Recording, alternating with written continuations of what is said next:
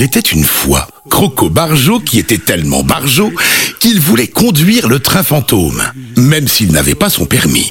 Alors, il se met au volant et s'apprête à partir, quand un petit chat noir vient le voir parce que personne ne veut faire un tour de train fantôme avec lui. Ils disent tous que je porte malheur. Je suis barjot mais pas superstitieux, alors bienvenue à bord répond le croco avec un grand sourire. Et hop, les voilà partis. Croco Barjo adore conduire le train. Il klaxonne pour faire peur aux fantômes et dans les virages, il accélère pour faire voler les jupes des sorcières. Mais soudain, oh oh, que se passe-t-il? Le chaudron des sorcières se met à bouillonner et à déborder. Un flot de soupe au ver de terre fait comme une énorme vague qui se met à les pourchasser.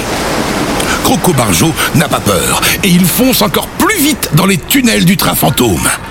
Mais tout à coup, les freins ne fonctionnent plus. Bizarre, bizarre.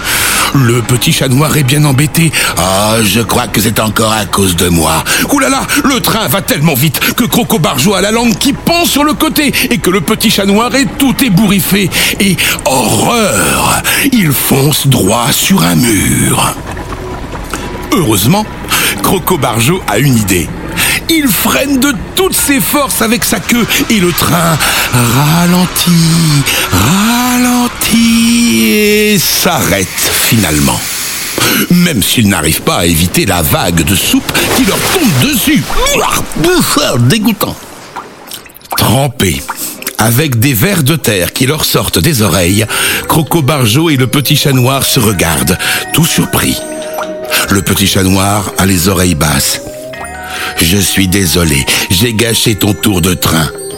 Mais Croco Barjo n'est pas de cet avis. C'était génial Viens, on refait un tour Moralité, quand on est deux pour partager les petites épreuves de la vie, on a plus de chances d'en rigoler. Voilà, c'est tout pour ce soir. Mais pas de cauchemar, ce ne sont que des histoires.